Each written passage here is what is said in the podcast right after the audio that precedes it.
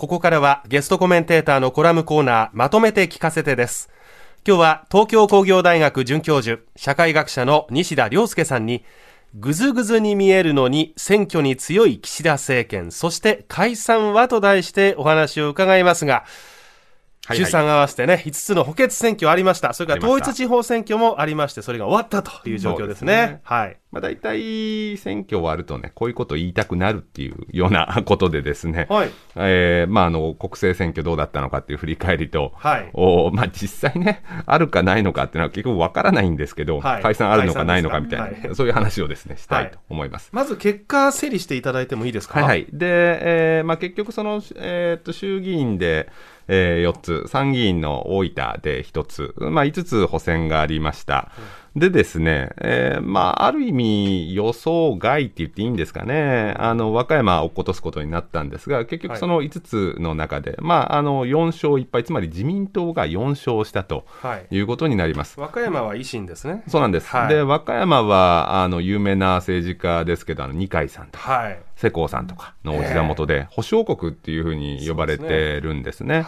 はい、なんで、まあ、ここは取れるんじゃないかっていうふうに思われてたんですけど、はい、やっぱり、まあ、やはりっていうのか、まあ、最近勢いありますからね、維新がぐいぐい来て、で、まあ、あの、持ってかれちゃったっていうような状況です。はい。これはあの4勝1敗という言い方でいいんですかね、要はその和歌山、その保守王国で自民党としては敗れてるわけですよね、だから総括として自民党は今回勝ったんだっていうふうに自信を持って言えるのかどうかっていうのはちょっと分かんないところですね。よく言われるのが、はい、あの、これは十分合格点だっていうふうに言われる一方で、ええ、ちょっと内容がいまいちだっていう感じですかね。はいはい、で、なんでかっていうと、落とすとすると、はい。えっと、まあ、その自民現職の政治と金の問題で、ええ。補選になった千葉とか、はい、で、それから、もともと野党系が強い参院の大分選挙区とかですね、はいはい、えこの辺落とすんじゃないか、したがって、まあ、あの3、3取れば、3、あの勝てばですね、まあまあいいんじゃないの？で、4取れば、あ全然いいでしょうみたいな。5取ればもう最高みたいな。そそそういう感じだったわけですね。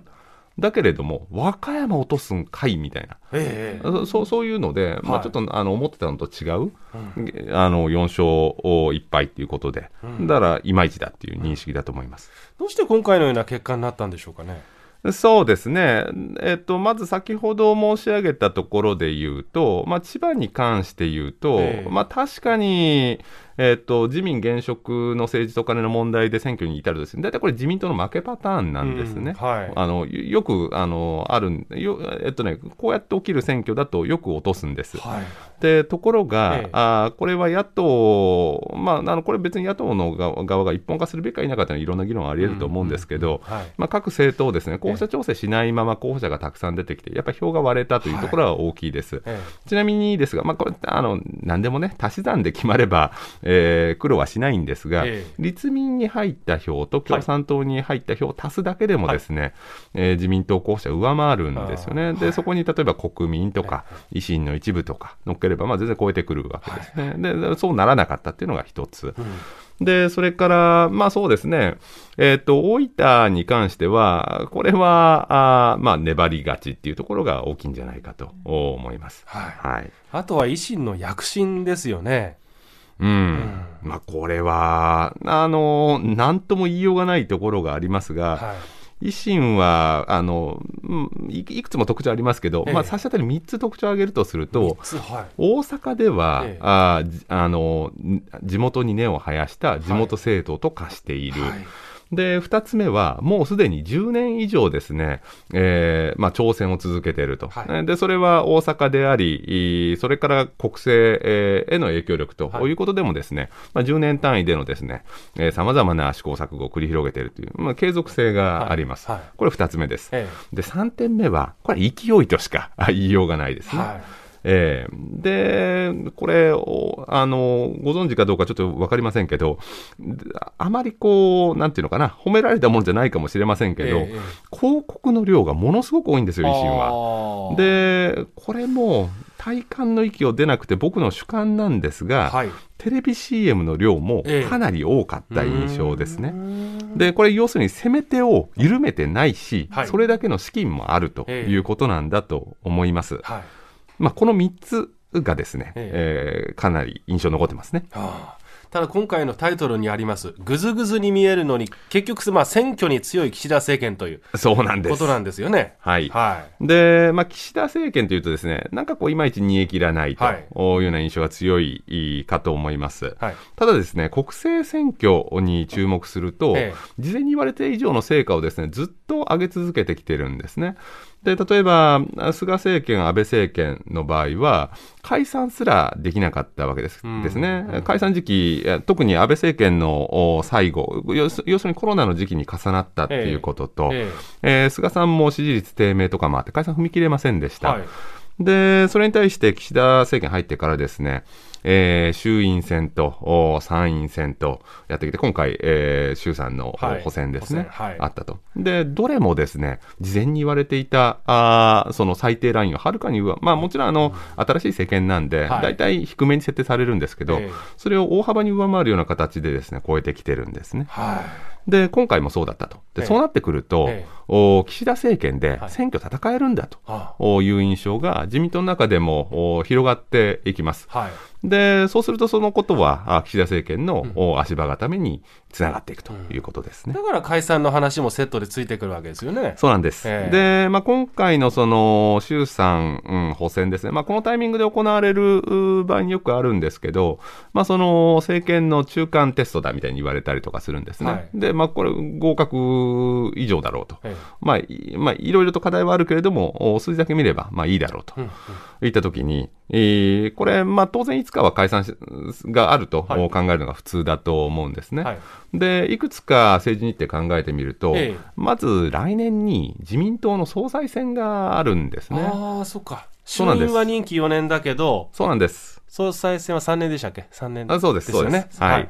で、なので、自民党の総裁任期の方が先にやってくるんですね。はい。で、えー、総裁選を有利に勝ち抜くためには、え解散をやって、ちゃんと国民の信を得てる、はい、そういう評価欲しいですよね。はいうん、であるいは安倍政権の時にもありましたけど、無投票再選とかもありえるかもしれません、あまりに強いと、はい、お総裁選出るだけ無駄だっていうふうにですね、え思ってですね候補が出てこない、はい、そういうこともありえますよね。はい、いずれにせよ有利に進めることができると。で、だからどこかで解散したいって言った時に、絶妙な時期があるんじゃないかということは申し上げたいですね。はあ、絶妙な時期っていうといつになりますかね。それが今今じゃないか、あ今今っていうかですね、まあ、今年なんじゃないかという、いうことですね。というのも、はい、これまで、えー、低迷していた支持率もですね、えー、徐々に改善傾向にあって、で、それからまあ G7 サミットがですね、広島サミットあります。これ総理のお膝元ですね。えー、で、もうすでにいろいろと成果がで出てきています。で、これもおそらく岸田総理の評判上げるでしょう。うん、で、それで、そうですね、まあ5月に、えー、首脳サミットが開かれて、はい、で、関係閣僚サミットは実はもうすでに開かれているものもあります。で、これからもポツポツと開かれていくんですね。はい、ところが、夏だけぽっかりスケジュールが空いてるんですね。はい。これなんでなんでしょうかね。暑いからかもしれません。単に。はい。どうなんでしょうか。なるほど。じゃあ7月から8月とか？そうですね、はい、なんでか一つも予定されてないんですよ。一つも。はい。不思議なことですね。なるほど。で、これから G7 サミットとかの表、あの、いろいろと成果も出てきて、はいえ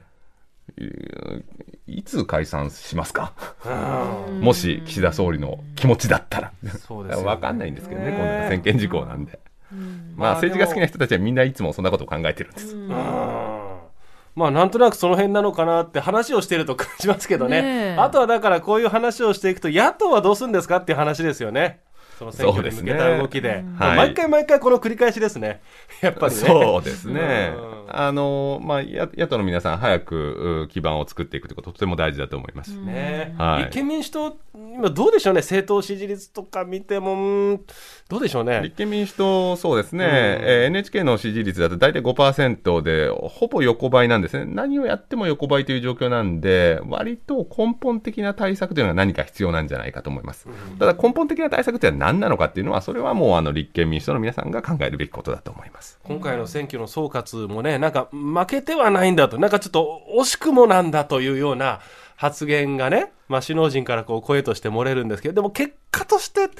勝ってなかったんだよなっていう、その辺のね、言葉のニュアンスっていうのはみんながどそうですね。いや、どうみんな捉えてんだろうと思って。うん、難しい難しいですね。ねいや、まあ、あのーこれ2つの考え方があって、蓮見さん的な考え方もあれば、もう一つの考え方っていうのは、元気が出なくなっちゃうので、とにかくリーダーは元気を出させていくはい、その両方ですね。なるほど。またこの続きはまた西田さんいらっしゃった時に詳しく伺えればと思います。はい、え今日は西田さんにぐずぐずに見えるのに選挙に強い岸田政権、そして解散はと題して伺いました。ゲストコメンテーター、東京工業大学准教授、社会学者の西田亮介さんとはここでお別れです。ありがとうございました。ありがとうございました。